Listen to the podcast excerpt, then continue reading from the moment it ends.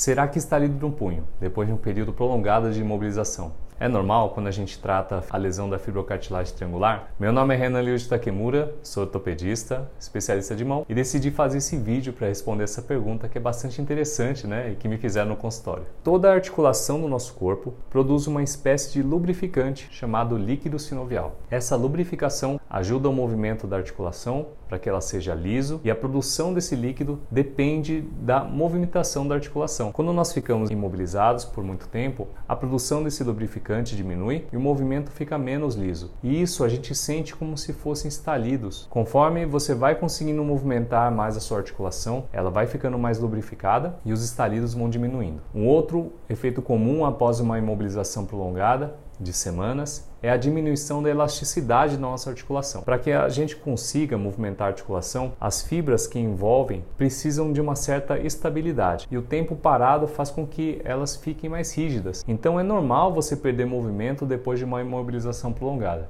Então, depois do tratamento com imobilização na lesão da fibrocartilagem triangular, você pode ficar com o punho mais endurecido e fazendo estalidos. Não é uma situação muito confortável, mas o que você deve ficar atento é que esses sintomas têm que melhorar com o tempo. Pode precisar de dois ou mais meses para você se livrar completamente desse problema, mas você tem que sentir uma melhora ao longo do tempo. Geralmente, com o tratamento correto, uma ou duas semanas já são suficientes para você sentir uma melhora. E quando não há melhora, converse com seu médico. Talvez você precise de uma mudança na estratégia do seu tratamento. Galera, espero que vocês tenham gostado da explicação. Se você gostou, deixe seu like.